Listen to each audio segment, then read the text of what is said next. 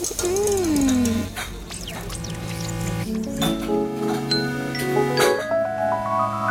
y va pour les deux plats du jour Je peux goûter comme ça Oui, oui, oui, bien sûr. The menu, please. Oh, tu trouves ça avec Monsieur Maximin, vu que j'avais un caractère un peu, bah, un peu trempé, puis lui aussi, donc il y a eu des clashs. Mais c'est Jacques Maximin qui m'a fait prendre conscience qu'avec un ingrédient, on est capable de faire euh, une centaine de recettes. Juste en le regardant travailler, j'ai eu le déclic d'une cuisine spontanée, quoi. toute cette jeunesse qui est là, ça va être dur pour eux parce que il n'y aura plus de mecs à transmettre. Parce que mon chef d'apprentissage, il avait un chef d'apprentissage. Son chef avait travaillé avec Escoffier. Alors maintenant, forcément, on sort de l'école, boum, on se fait euh, trois navets euh, à la mort moelle pof, toute cette bande de jeunes là. Moi j'y crois. Ça c'est une race à part. Ça c'est la vraie race de mecs qui ont fréquenté des gars comme moi. Moi je vais leur transmettre le virus. Bonjour à toutes et tous et bienvenue sur le plateau dont on va déguster. Aujourd'hui, nous sommes en grande forme. Nous sommes heureux car nous accueillons un grand, un très grand du métier. Son nom ne vous dit peut-être pas grand-chose et pourtant son empreinte sur la gastronomie est immense. Jacques Maximin, bonjour. Bonjour François Régis. Vous avez fêté cette année vos 70 ans, on peut le révéler à nos auditeurs quand Ouais, même. Pourquoi pas Et sur ces 70 ans, vous en avez passé 56 derrière les fourneaux, technicien hors pair, meilleur ouvrier de France, une carrière menée tambouille battante depuis votre Pas-de-Calais natal jusqu'à la Côte d'Azur. Vous êtes d'ailleurs l'un des rares chefs vivants pour lesquels vos pères utilisent le terme de génie. Et ce n'est peut-être pas exagéré, vous allez nous raconter votre passionnante aventure. Mais on vous reçoit aussi pour un livre, un livre pour lequel j'ai déclaré ma flamme. Alors, euh, petit euh, reminder, petit, petit rappel pour ceux qui ne s'en souviennent pas. J'ai déclaré ma flamme lors d'une émission que j'ai animée en mars dernier depuis le Salon du Livre pour ce livre, Jacques Maximin cuisine les légumes, un livre que vous avez signé avec Martine Joly aux éditions Albin Michel en 1998. Et à la suite de cette émission, les éditions Albin Michel ont eu l'excellente idée de le rééditer 20 ans quand même après sa parution. C'est une somme qu'on recommande à tous ceux qui veulent apprivoiser la cuisine légumière. On va se pencher avec vous, cher Jacques Maximin, sur de splendides recettes préparées en direct par euh, une euh, fine équipe. Il y a des gens qui travaillent pour vous et qui sont en train de dresser des assiettes autour des légumes. Il y a de l'avocat, il y a les dernières tomates de la saison. On va voir ça. Et puis nous recevrons aussi tout à l'heure Jacques Maximin, un de vos anciens disciples, à qui on a demandé de s'approprier votre livre. Je ne vous en dis pas plus. Dans les fauteuils des chroniqueurs en ce dimanche, Estherelle Payani et Jérôme Gagnès. Bonjour les amis. Bonjour François Régis. Bonjour à tous. Estherelle. Oui, alors j'ai une petite confession à vous faire. Je suis accro à une herbe. Ah, je le savais. Ah oui. Bon, ça déjà restera dans les limites de la légalité vu qu'il ne s'agit que de la verveine, je vous rassure. Ah, on est rassurés. Vous aimez la verveine ou pas, euh, Jacques Maximin? Moyennement. Ah, elle va essayer de vous convaincre, ça commence bien. Esther, elle, vous allez voir, va peut-être essayer de vous réconcilier avec euh, cette herbe euh, estivale qui joue les prolongations. Jérôme? Oui, alors moi, c'est lorsque l'Alsace rencontre l'Italie. Ah Petite énigme que l'on va résoudre dans le verre au cours de cette émission. Côté Régie, Laurent Thomas, Rémi Sistiaga, Nadia Chougui. Les recettes de Jacques Maximin, nos infos pratiques sont à retrouver sur franceinter.fr. À la page, on va déguster. Sur France Inter, avec François-Régis Gaudry, on va déguster. J'ai une petite adresse à vous conseiller, cher Jacques Maximin. Une adresse de la semaine. Je vous emmène sur les hauteurs de Belleville, dans le 19e arrondissement. Je vous entraîne dans un café qui ressemble à un café. Devanture de café. Pilier en fonte de café. Brouhaha de café, sauf que je ne suis pas là pour me jeter un café au comptoir, mais pour bien plus, bien mieux que cela, pour goûter la cuisine de Léa Fleuriot. Et là, je me tourne vers Estherelle, dont les yeux brillent. Léa Fleuriot, ça vous dit quelque chose, hein? Mais oui, euh, c'est le Cadoré dans le 19e arrondissement. Bravo. Ouais, j'avais adoré. Et puis euh, j'avais eu la chance de goûter déjà sa cuisine quand elle tenait une petite sandwicherie qui s'appelait du bout des doigts. Ah bah voilà. Dans le deuxième Vous l'avez arrondissement. connue bien avant moi. Moi, je l'ai découverte euh, il y a quelques jours. Et effectivement, cette Léa Fleuriot, elle est diplômée d'histoire de l'art.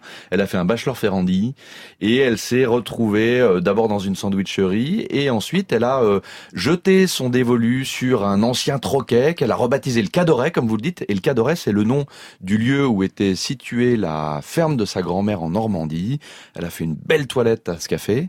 Elle l'a repris d'ailleurs avec euh, son frère Louis-Marie. Elle a créé une cuisine ouverte et elle envoie une sacrée cuisine de marché. Alors comment définir cette cuisine de marché? On va dire que c'est une cuisine d'humilité, qui n'a d'autre ambition que d'être euh, une belle popote du quotidien, fraîche, nourrissante. Et en même temps, cette cuisine est irriguée de bonnes trouvailles. Il y a toujours cette petite intuition qui, qui tombe juste et qui rend vraiment sa cuisine attachante. J'ai dégusté trois plats. Vous voulez, euh, vous voulez savoir de quoi il s'agit? Oui. Une poêlée de haricots coco. Vous aimez ça, le haricot coco ou pas Euh, euh, oui, Jacques oui, j'en fais. On, on en fait beaucoup dans du côté de Nice, hein. Absolument. énormément. Hein. Spontanément, vous le le, cuisineriez le- comment? le- le truc avec les cocos blancs, c'est de mettre beaucoup de sauge.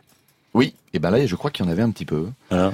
Des haricots croquants avec quelques moules. Croquant, euh, Enfin, ils, même ils- pas quoi. ils étaient un peu Pas des haricots verts, hein. croquant fondant, avec un peu de, de chou rave, le tout lié avec un jus de fumée de poisson, un peu de beurre frais, des herbes fraîches, dont un peu de sauge qui apporte de la profondeur et de la sapidité à, à ce plat. En plat, j'ai mangé une bonite, vous savez, la petite cousine du thon de première fraîcheur, elle était juste snackée, réveillée par un coulis de poivron très fruité. Il y avait également une tombée de chou pointu, juste tombée au beurre, c'était formidable. Et en dessert, un financier, mais qui était fondant, vous savez pourquoi? Parce qu'elle cuit son appareil à financier dans un moule à cake et pas du tout dans les, dans les moules à financier, ces petits lingots euh, qui rendent, dit-elle, le financier un petit peu sec. Voilà, et c'était avec une poire pochée au sirop et une crème anglaise blindée de vanille, bien vanillée. Vous savez la faire, la crème anglaise? Euh, oui, quand même. On commence à le chercher un petit peu, euh, Jacques Maximin, histoire de le réveiller. Combien la formule déjeuner avec ces trois plats? Je passe mon tour. 25 euros. 20 euros. Ouais. 20 euros. Que des bons produits de saison. 5. Bien sourcés. 20 euros. Ouais. Et si vous prenez que deux plats, c'est 17 euros. Vous, vous savez, euh, Estherelle D'autant qu'il y a des plats que vous y avez aimés aussi. Moi, j'y retournerais bien goûter la sauce béarnaise. Je me souviens d'avoir Ah oui, euh, trempé quelques frites dans une sauce béarnaise, euh, vraiment euh, Ah bah, de la très très classique. euh, Oui. la petite note euh, qui allait bien d'estragon, un délice. On demande à notre meilleur ouvrier de France la définition d'une béarnaise ou pas? On ose? Jacques Maximin Non, tu une blague ou quoi? Je sais pas si vous allez pouvoir finir l'émission, François-Régis, là. Allez-y. Non, mais c'est bien gras quand même, là. Hein. Frites et béarnaise. Oui. Alors, la béarnaise, non, mais c'est... Pour le vous voulez que plaisir. Oui. Alors, il faut d'abord faire une réduction d'échalotes avec vinaigre, très bon vinaigre. On passe euh, cette réduction, on la laisse refroidir. On ajoute les jaunes d'œufs, on monte, on cuit un sabayon. Ensuite, il y a deux versions. Il y a la version montée carrément au beurre clarifié, Oui. à la même température, c'est le principe des sauces émulsionnées, ou en direct avec du beurre très froid. Bon, voilà. Ensuite, estragon, cerfeuil concassé, et normalement, le tour est joué. Génial. Et vous savez Et ça, c'est la déclinaison de, de beaucoup d'autres recettes, comme le- la sauce choron, c'est une béarnaise ça. tomatée, Et quand on remplace l'estragon par de la menthe, on obtient une une sauce. sauce paloise. Bon, d'accord. Allez. Merci beaucoup. Le Cadoret, un café ordinaire pour une cuisine extraordinaire. C'est la nouvelle table de Léa Fleuriot et de son frère Louis-Marie. Un rue Pradier, Paris 19e. C'est fermé le dimanche et lundi. Mais dès mardi, vous pouvez aller leur passer le bonjour de la part dont va déguster. On retrouve Jacques Maximin pour cuisiner les légumes. Après Odetta Hartmann, tout droit sorti du jukebox de notre ami programmateur Djoubaka. On a faim sur France Inter. You, it's like climbing up a mountain. You, it's like drinking from a fountain. Youth, you, it's like swimming in a river. You, the way you touch me it makes me shiver, and I wanna run edge of the earth with you. And I wanna run to the edge of the earth with you. It's perfect with you. you. It's like you got them superpowers. You, you make me bloom just like a flower. Devour me. It's better when we're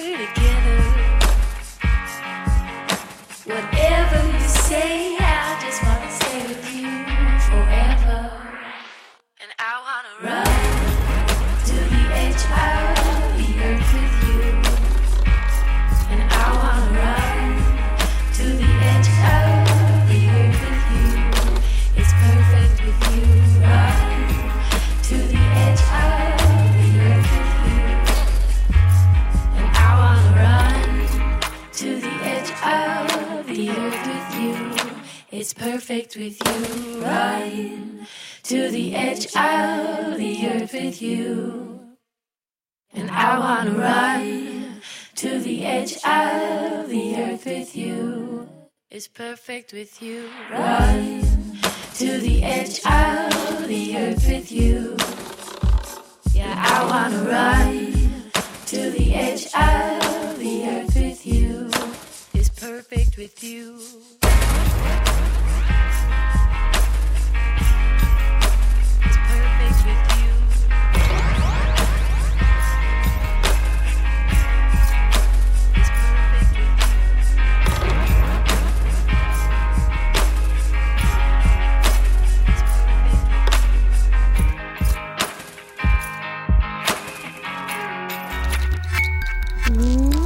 Sur France Inter, je déguste, tu dégustes, on va déguster. Vous saurez qu'il n'y a aucun légume poché dans cette salade niçoise, la vraie. Alors, pour faire pour deux personnes, donc il faut deux tomates, un poivron vert, un peu de févette, celles-ci ont été blanchies, mais crues, ça va très bien, de la cébette, deux œufs durs, des filets d'anchois, du thon, des artichauts violets, olives noires, naturellement, une gousse d'ail, un concombre, de l'huile, du poivre et du gros sel. Moi, je mets du gros sel, d'autres mettent euh, du sel fin et naturellement le basilic. Jacques Maximin dans un reportage qui vous était consacré en 2011. La salade niçoise, c'est votre dada. Je dirais même plus, c'est votre combat. Vous en êtes un ardent défenseur depuis des années et Dieu sait si elle a eu besoin d'être défendue, cette salade, parce qu'elle fut outragée, brisée, martyrisée à coups de riz, de maïs, de pommes de terre, de cœur de palmier. À l'origine, c'est une salade de printemps qui peut jouer un peu les prolongations en été, ça dépend un peu, pour peu qu'on choisisse évidemment des légumes de saison. Mais c'est bien ça une salade niçoise, ce sont des crudités et le seul ingrédient qui est cuit, c'est l'œuf. Oui, on peut dire ça. En fin de compte, je me bagarre pas spécifiquement pour cette salade niçoise, mais ça me, je sors un peu toujours de mes gonds quand je vois des, des conneries monumentales dans la presse de jeunes cuisiniers en mal de d'articles, on va dire. Surtout quand on y ajoute euh, des haricots verts cuits, des petits pois, et quand c'est pas la patate euh, ou les carottes râpées. Bon, alors à un moment donné, euh, faut recadrer un peu tout ce petit monde parce que sinon la cuisine française, de façon générale, euh, ça va se barrer quoi. Ça va se barrer dans tous les côtés. Je suis pas le père fouettard, hein, attention. Hein, je je suis pas le redresseur de tort et je m'en défends, mais je reste à l'affût de ça pour le maintien des traditions en ce qui concerne ma région. Bien sûr, et même euh, une chose que peu de gens savent, c'est vrai qu'on vous connaît comme le maestro de la grande cuisine Riviera, avec euh, d'ailleurs sa dimension euh, assez euh, luxueuse. Vous êtes un grand technicien, vous êtes à l'origine de nombreux plats signatures qui ont été copiés dans le monde entier, et pourtant, vous êtes aussi très attaché effectivement à la au répertoire presque paysan ou ménager de Nice et du comté de Nice où vous avez beaucoup officié, à tel point que vous avez été le nègre le codificateur d'un livre référence sur la cuisine niçoise, la cuisine du comté de Nice, publié Exactement. quand même en 1972 par euh, un certain Jacques Médecin, ancien maire de Nice, qui s'y connaissait en matière de casserole. Non, mais il y a eu deux éditions. C'était un grand gourmet, ce, ce, ce maire. Non, non seulement. Alors là, bon, euh, je vais quand même vous en dire un petit mot. Il y a eu deux éditions. La première édition, qui avait toujours le même titre, tout petit recueil bleu, là, insignifiant. Et la deuxième édition, là, euh, j'y ai participé de, de plein fouet, quoi. Mais euh, le- la démarche de Jacques Médecin, qui était non seulement un très bon gourmet, un excellent gourmet, mais un praticien euh, hors pair, parce que il suffit pas d'en parler, il faut savoir la faire. Or, il la faisait très bien la cuisine. Et puis bon, bah moi, je lui ai apporté euh, le- les éléments nécessaires pour euh, cette deuxième édition. Et j'en garde un souvenir extraordinaire. Et je considère, en fin de compte, c'est mon vrai dictionnaire niçois de cuisine C'est niçoise. ça. Alors moi j'ai un problème, Jacques Maximin. On vous invite évidemment pour euh, ce formidable livre dont on a fait plusieurs fois la promotion, auquel on l'a compris, on est très attaché. Jacques Maximin cuisine les légumes. Moi, à titre personnel, je cuisine avec depuis 20 ans, très précisément. Je l'avais acheté en 98 et quand j'étais étudiant à Paris, j'ai appris à cuisiner tous les légumes avec euh, cette Bible que je considère vraiment comme euh, le vadémécum de la cuisine légumière. Et pourtant, à la recette salade niçoise, des haricots verts. Ah ouais, non mais attendez, là, dans ce qui concerne ce, ce petit bouquin là, extraordinaire. Que vous avez signé quand même. euh, Oui, bien sûr, non, non, mais- on, a rédigé ça et à, à quatre mains. D'accord. Martine Joly, qui est la co-auteur de, de cet ouvrage, très sincèrement, ça m'a échappé parce que j'aurais pas laissé passer. Mais euh, comme elle était entre guillemets paix à son âme un peu cabocharde, j'ai levé le pied. J'ai pas insisté, j'ai j'ai dit bon, euh, ça va passer, le soleil va se coucher et ça ira mieux. Mais effectivement, euh, il y a eu un problème là. Et ça, Payani À Nice, euh, il y a la présence de concombre aussi qui est souvent débattue dans les familles. Finalement, la recette de salade niçoise, il y en a presque une dans chaque famille, du moment qu'on respecte la règle du cru. Moi, j'ai vu aussi du céleri, souvent dans ma famille. Ouais. Vu mon prénom, je peux pas le cacher. Non mais du céleri, vous voyez aussi du radis, souvent, très Oui. souvent. Ça, on est quand même dans, le, non mais dans les clous. Concombre Euh, ou pas concombre, euh, Jacques Maximin? Concombre. Venons-en à Jacques Maximin cuisine les légumes, 60 légumes, 420 recettes qu'Albin Michel euh, réédite en 2018. Vous l'avez co-signé à l'époque avec Martine Joly. On peut préciser que c'était l'épouse de Claude Lebet, Ouais. grand critique gastronomique, auteur euh, euh, du guide Lebet d'ailleurs et éditeur chez Albin Michel à l'époque. C'est grâce à lui hein, que, Ouais, c'est ça. que ce livre a été fait. Alors je l'ai sous les yeux. 60 légumes sont classés par ordre alphabétique. Dans une maquette, on peut le dire assez austère. Pas de photos. Mais alors, quelle précision dans tous les légumes qui sont euh, euh, vraiment de A à Z avec leur méthode de nettoyage, de préparation, de cuisson, des recettes qui sont à la fois familiales mais également plus personnelles, des recettes de grands chefs telles que vous les avez cuisinées dans vos différents restaurants. On commencerait par une petite recette? Oui, tu voulais Une crème de concombre par exemple? Oui, alors là, c'est une crème de concombre glacée. euh, c'est bien pour l'été, c'est aussi pour le, le printemps, puis pourquoi pas l'automne, surtout en ce moment.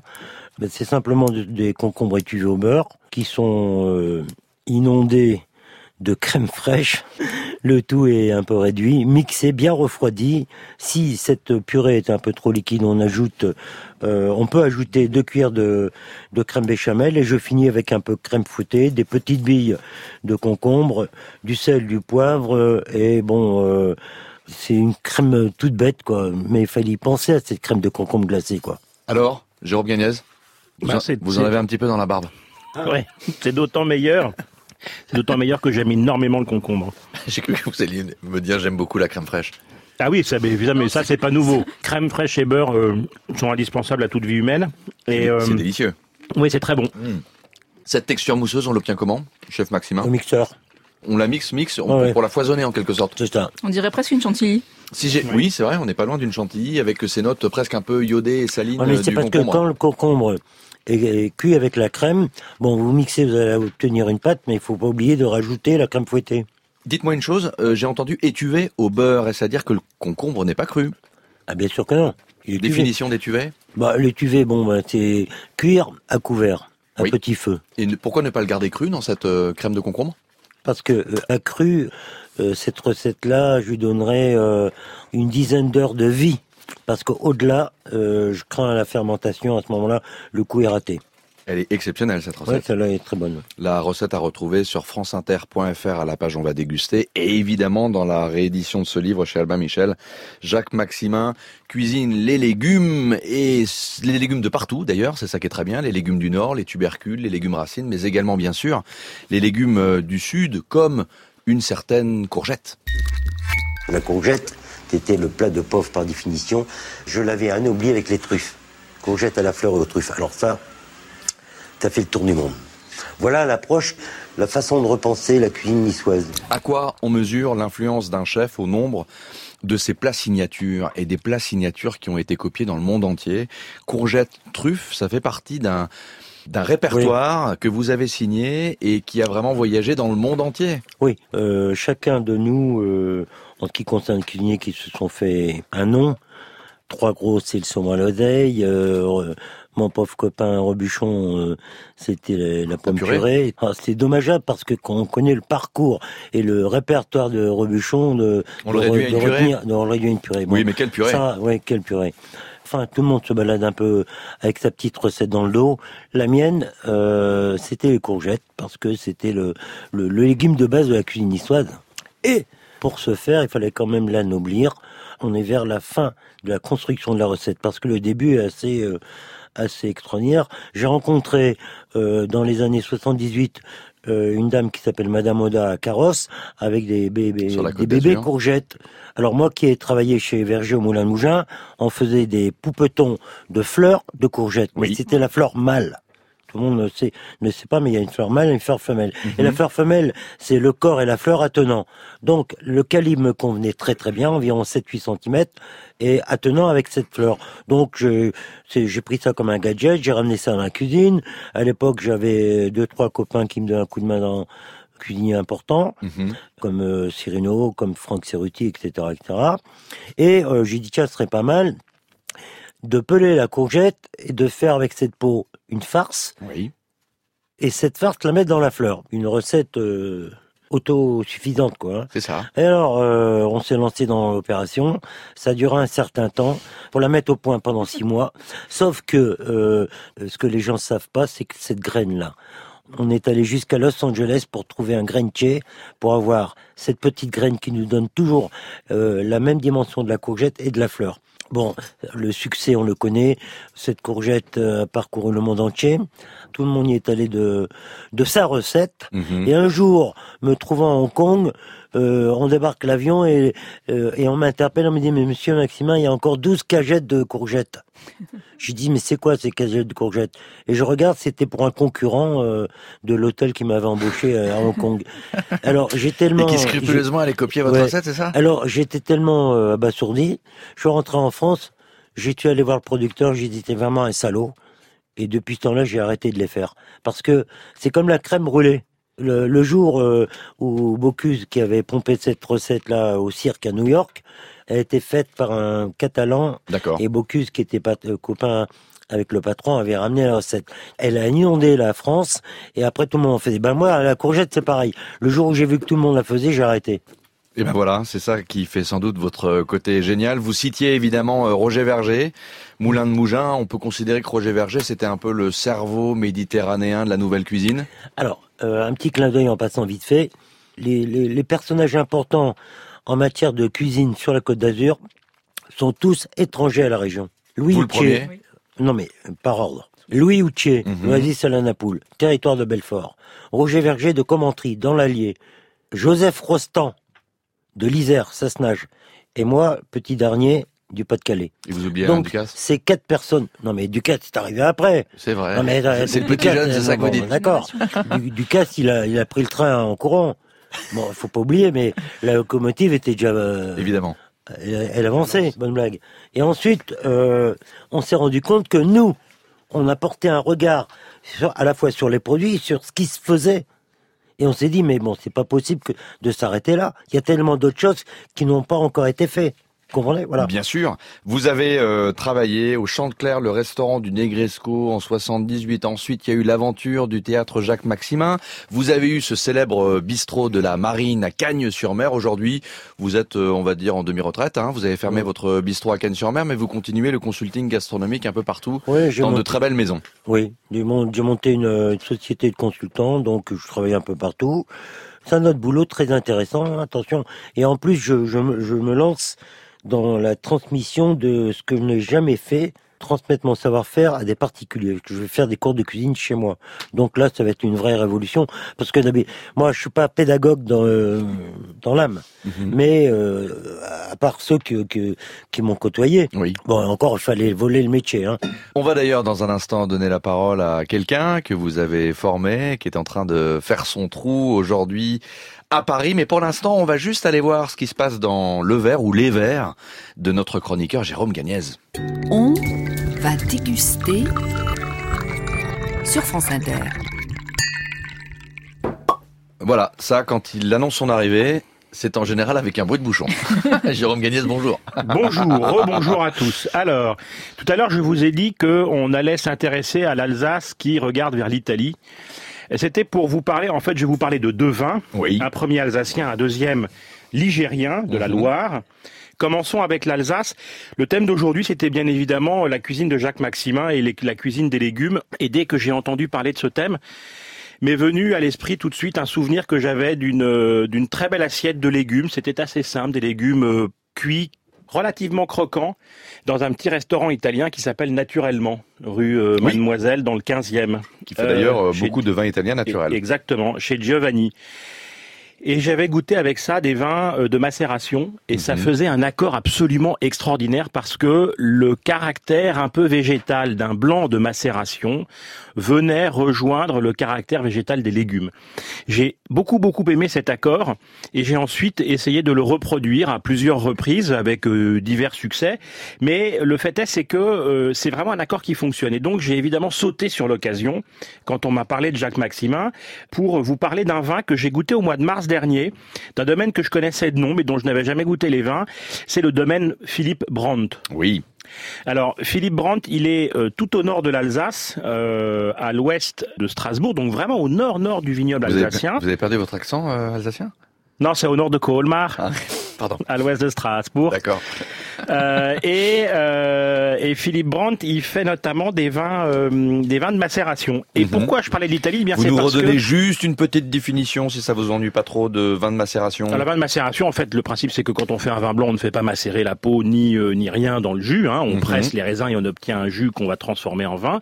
Alors que là, la macération, on va laisser les peaux des raisins blancs macérer dans le jus, en l'espèce, chez Philippe Brandt, une quinzaine de jours.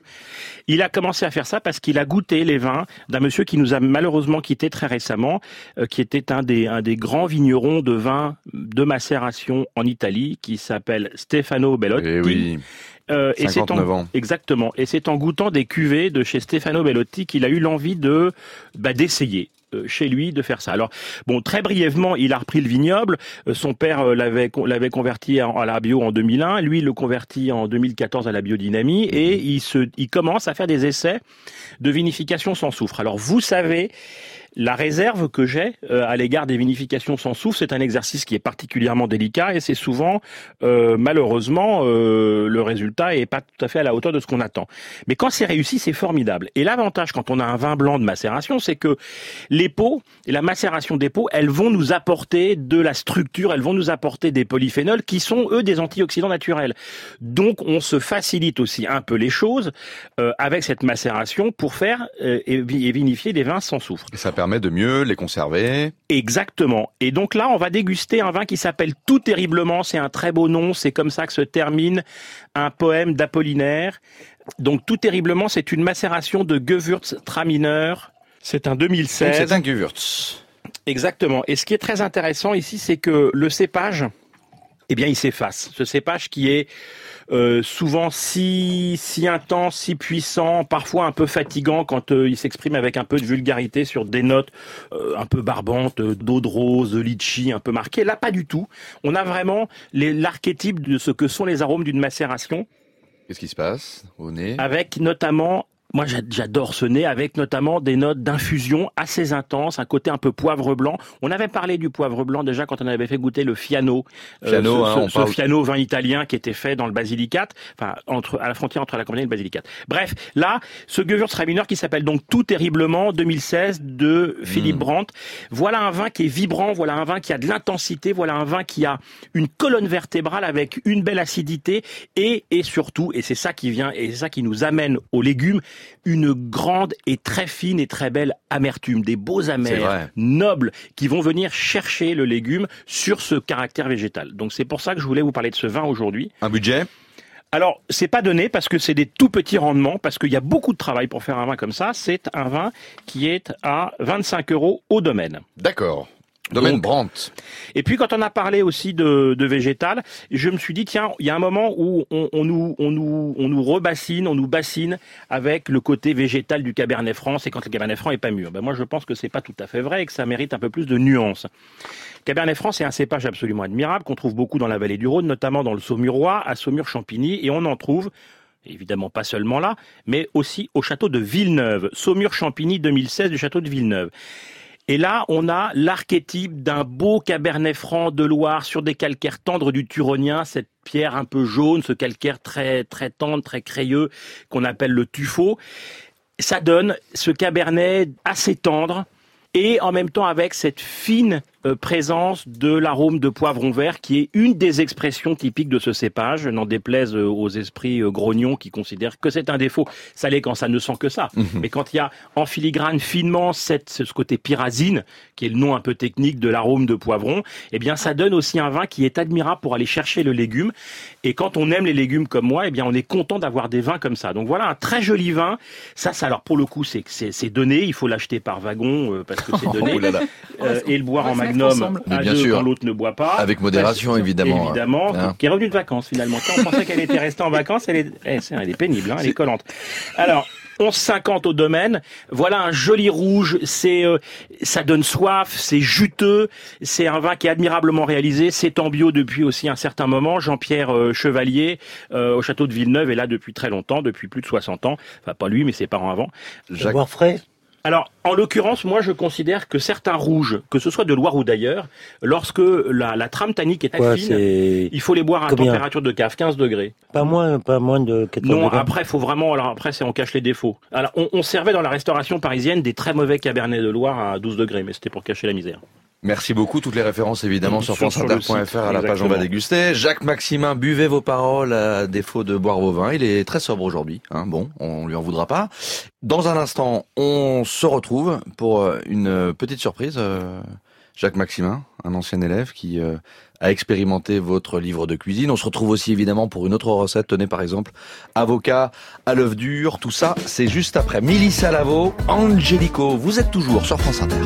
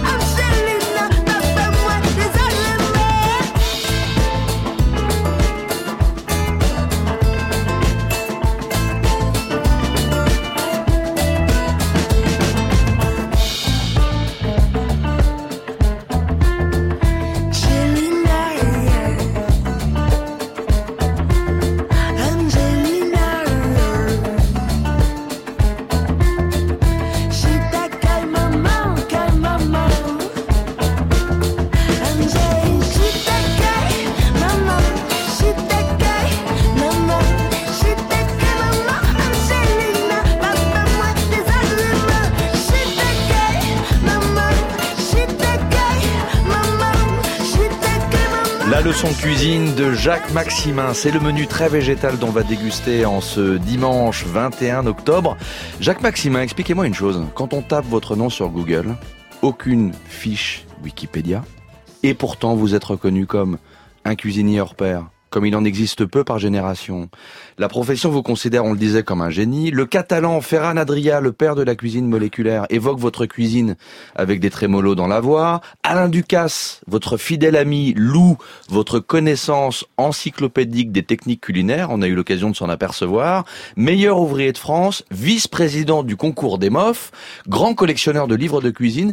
Il paraît que vous en avez plus de 3000 Non, non, non, non, non. Beaucoup J'ai plus. pas compté, non, moins quand même. Mais euh, Ducasse me dépasse euh, de loin. Mais vous ne collectionnez pas que les livres de cuisine? Oui. Donc j'ai Quels sont vos j'ai autres la passion de la collection des armes, de l'art contemporain pendant très longtemps. Parce qu'il faut préciser que les artistes de l'école de Nice euh, ont beaucoup fréquenté votre table, de ça. César à Armand, Oui, oui, ça. Oui, euh, Sosno, enfin bon, à peu près tous, mais d'ailleurs, ça m'a inspiré une recette, César. Le tian que j'ai créé Oui. en petites galettes, les tians de Saint-Jacques et d'agneau, ça vient d'une compression de César. En plus, c'est vrai. hein. Oui, je collectionne pas mal César de choses. d'ailleurs euh, brossé votre portrait. Ouais, exactement. Exactement. Alors, euh, oui, j'ai- j'aime bien les collectionner. Euh, les figurines, les livres de cuisine, les bagnoles, les chiens. Il y a eu beaucoup de chiens. Ça, c'est votre côté euh, Dr Jekyll. Puis on Mhm. vous prête aussi un côté euh, Mr Hyde, un côté bad boy, enfant terrible. On vous a surnommé dans la presse. On a fait une revue de presse assez copieuse. Le Kerouac des fourneaux, le Al Pacino des casseroles avec euh, votre visage buriné taillé à la serpe. Vous avez même eu le droit à Gainsbar des fourneaux. Ça, c'est sans Oui. doute votre côté euh, fumeur de gitane? Ouais, peut-être. Toujours? Oui, toujours. Ça fait partie de mes défauts, quoi. On dit que vous êtes un écorché vif avec un sale caractère. J'ai du caractère. Oui. J'ai du caractère, mais je connais pas beaucoup de, de, de cuisiniers qui n'ont pas de caractère. J'ai pas dit mauvais caractère, j'en connais, mais en principe, pour être à la tête de quelque chose, il faut avoir du caractère. J'en ai. Bonjour Julien Dumas. Bonjour. Vous avez 38 ans, vous êtes le chef de Lucas Carton, une maison dont on connaît le nom quand même, hein, puisque avant vous, il y a eu notamment le grand et regretté euh, Alain Sandrin, ce grand cerveau là aussi de la nouvelle cuisine, place de la Madeleine. Euh, vous avez travaillé avec euh, Jacques Maximin. Oui. On entendait dans le son d'accroche que justement vous aviez tous les deux euh, mauvais caractère, qu'il y a eu des clashs. Non, il a, il a, il a, il a du caractère. C'est, je m'en suis rendu compte parce que bon, c'était pas évident de, de diriger le restaurant euh, dans, dans lequel on a exercé tous les deux. Il faut vraiment avoir du caractère. Et il en a. Comment ça s'est passé avec Jacques Maximin C'était où déjà C'était au Reich, dans le 17e. Et c'est... Euh... Le Reich, on parle d'une brasserie marine d'Alain Ducasse pour laquelle vous avez fait il y a quelques années du consulting, hein, oui, Jacques euh, Maximin. c'est, c'est plus qu'une brasserie, hein, Mm. Oui, c'est un restaurant euh, gastronomique autour du poisson. quand même. Et euh, ben comment ça se passe avec Jacques Maximin? Ben, euh, C'est sûr que quand on est habitué à suivre des recettes au quotidien euh, dans des livres euh, entre guillemets, hein, et mais qu'on on, on doit pas trop sortir de ces carcans-là.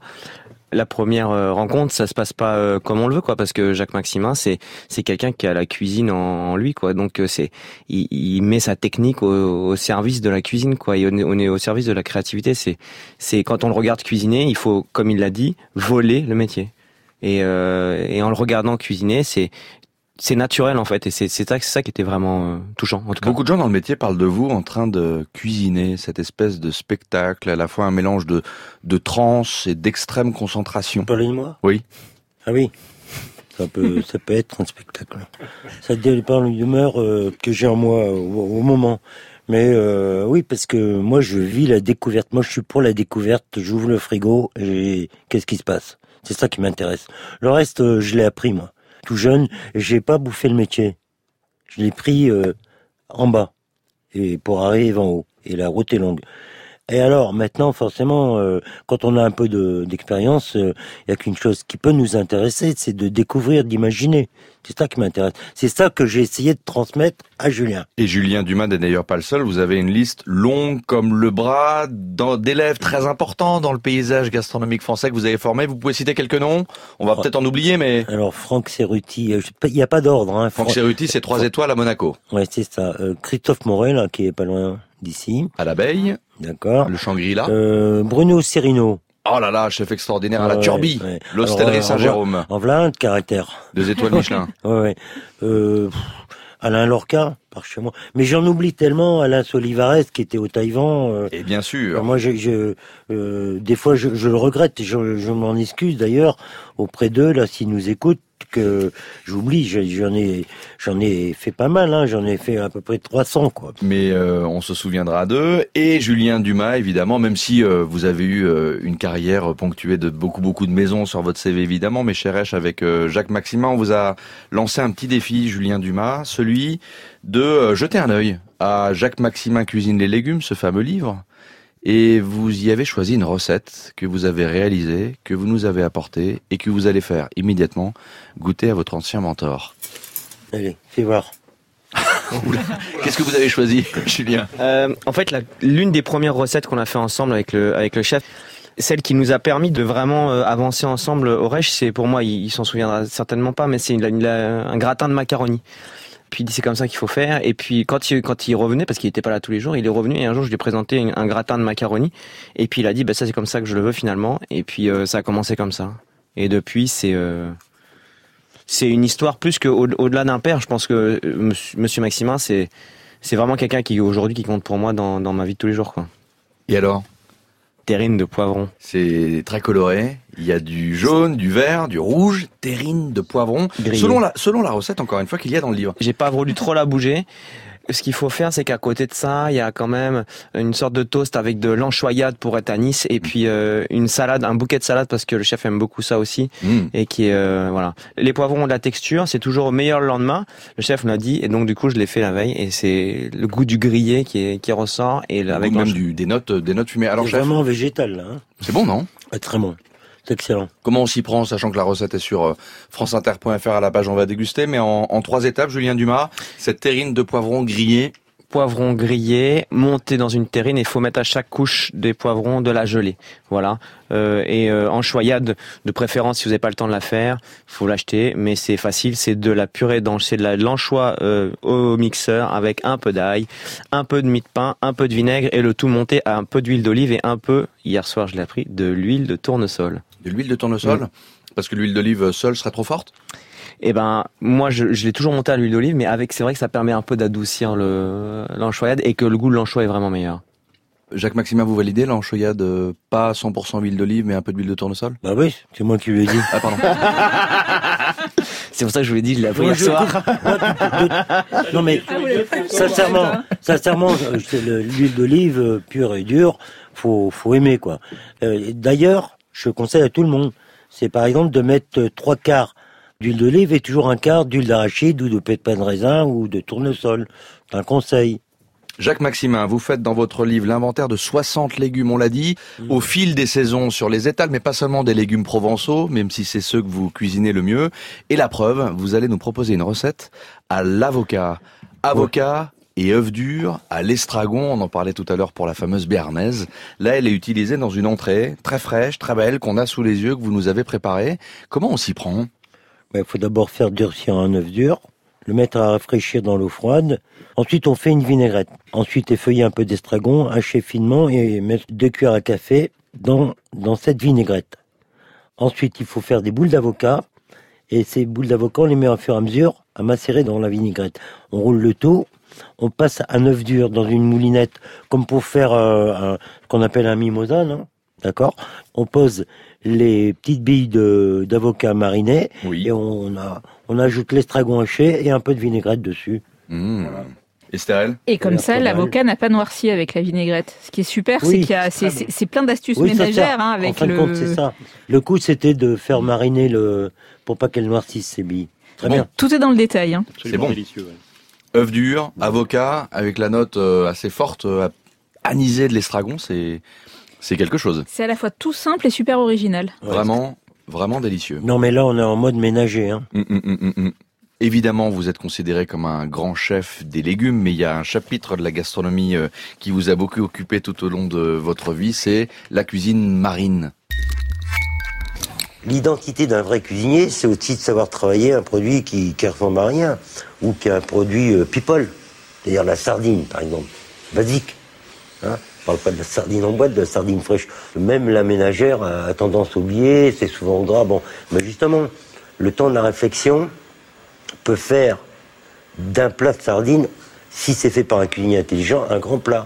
Qu'elles viennent de Méditerranée ou d'Atlantique, c'est encore un peu la saison des sardines si on obtient de belles Ah. saisons fraîches. De suite, gratter, lever en filet, saler pendant 5 minutes, rincer à l'eau froide, un petit bain de ces filets dans un jus de citron, on va dire 2-3 minutes, Mhm.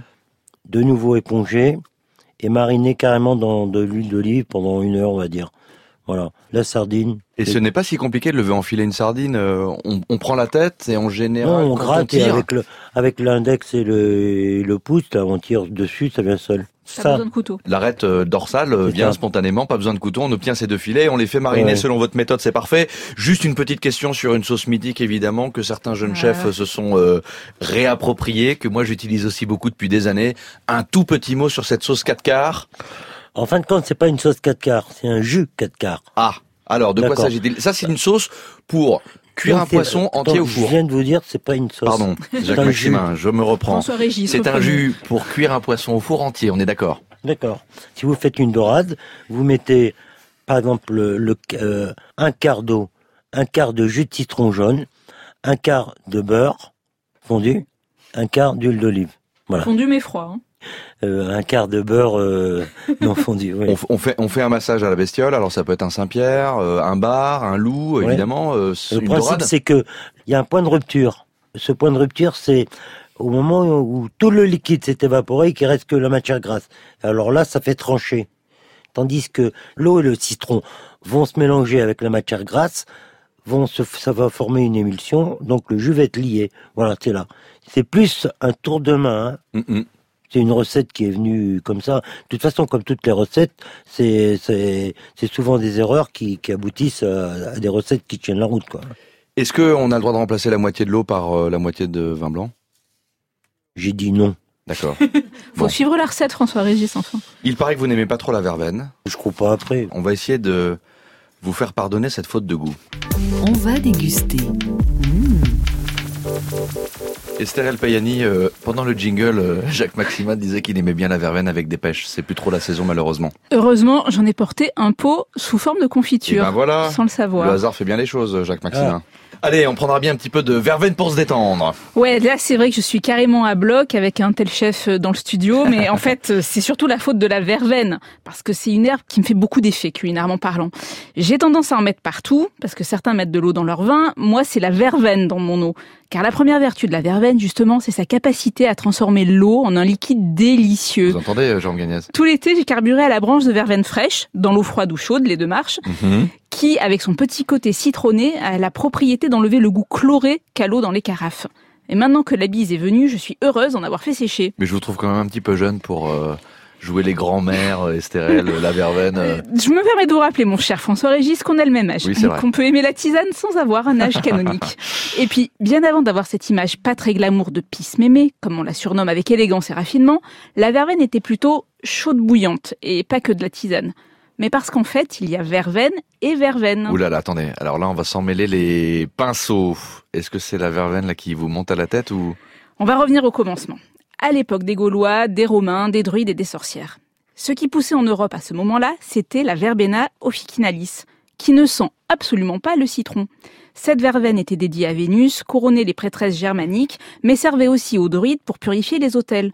On en accrochait des branches pour protéger les maisons, et même on en glissait dans les filtres d'amour. Ah, Cette plante magique, on la trouve encore sèche dans les infusions, mais au final, on a un peu oublié son goût, assez discret. Et l'autre verveine alors, celle qu'on connaît vraiment, qui est devenue très populaire, c'est ce qu'on appelle la verveine citronnelle, c'est ça? Tout à fait, mais en fait, c'est une autre plante de la même famille qui vient d'Amérique du Sud et plus précisément du Pérou. D'accord. Elle a été ramenée au XVIIe siècle d'outre-Atlantique en Europe et elle a même supplanté l'autre.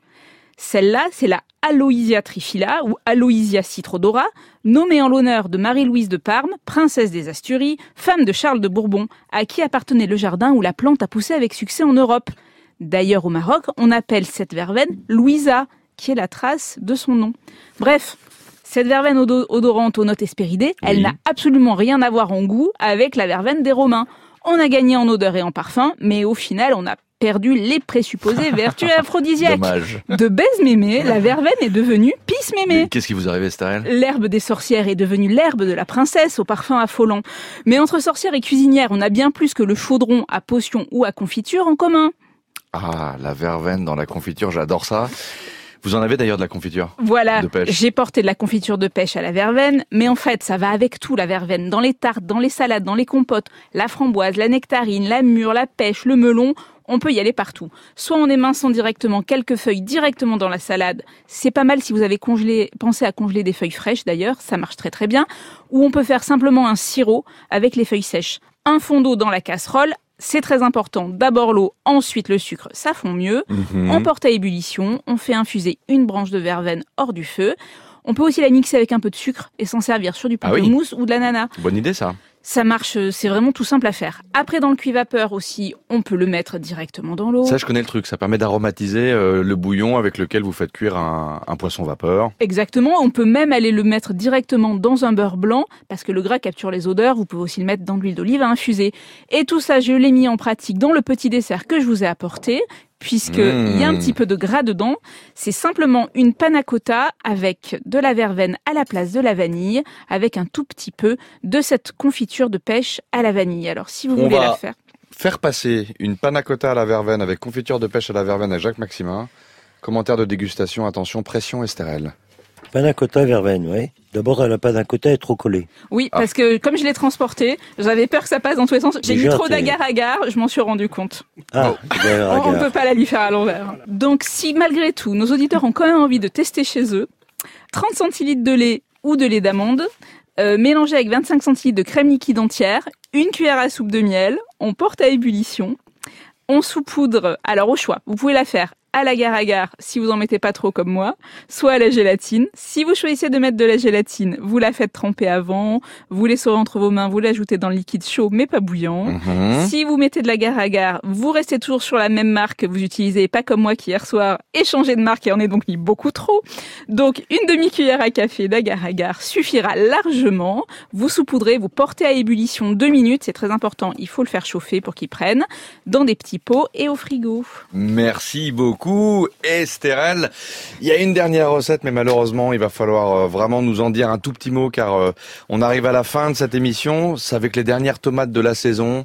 C'était des tomates farcies à la hum, ratatouille. Bah, C'est une ratatouille un peu spéciale, hein. Patates douces, aubergines, concombres, courgettes, euh, kumquat, raisins secs de Smyrne. Euh, Il y a du rhum, de la vanille. Hum, hum. Jérôme, qu'est-ce que vous en pensez? Jérôme est en train de les déguster. Moi, c'est admirable. Il y a le végétal, il y a, il y a est absolument extraordinaire et d'une finesse folle. Ce livre, le, déontologiquement, au départ, c'était le légume devient le plat principal et la viande l'élément d'accompagnement. C'est ça le, le côté, le paradoxe, c'est là. En 98, vous étiez déjà ça. en avance sur Ouais. euh, votre temps, Jacques Maximin. Un grand merci d'être passé par euh, le plateau dont on va déguster pour nous présenter la réédition de votre livre que vous avez co-signé avec euh, Martine Joly, Jacques Maximin, Cuisine les légumes, 60 légumes, 420 recettes. On vous recommande chaleureusement ce livre. Vous avez compris en écoutant Jacques Maximin qu'il est plutôt d'une précision horlogère, euh, maniaque, on peut même dire, exigeant. Ce qui fait que des recettes en toute leur fiabilité. Merci Julien Dumas au fourneau de Lucas Carton.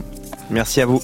Et merci beaucoup aussi à Vincent Rameau qui travaille pour Christophe Raoux, Voilà, Christophe Raoult, un grand merci, mon petit Christophe. Hein, meilleur ouvrier de le- France. Meilleur ouvrier de France, naturellement, avec un talent immense. Et qui vous a aidé à dresser toutes Ouais, ces et assiettes légumières. Et qui officie au Péninsula. et qui officie au Péninsula à Paris. Merci de le préciser, Estérel. Merci, Jérôme. La semaine prochaine, une émission entièrement dédiée, attention Jacques Maximin, ça va vous plaire, au pouvoir caché du chou-fleur. C'est fou, tout ce qu'on peut faire avec ce légume qui est parfois un peu considéré comme euh, Je, je, sais quelque chose parce que je viens de me faire un, un Saint-Honoré de chou-fleur en thème du concours des meilleurs de France. Magnifique. On vous parlera aussi de la crème du Barry et j'en passe. À dimanche prochain, si vous avez encore faim.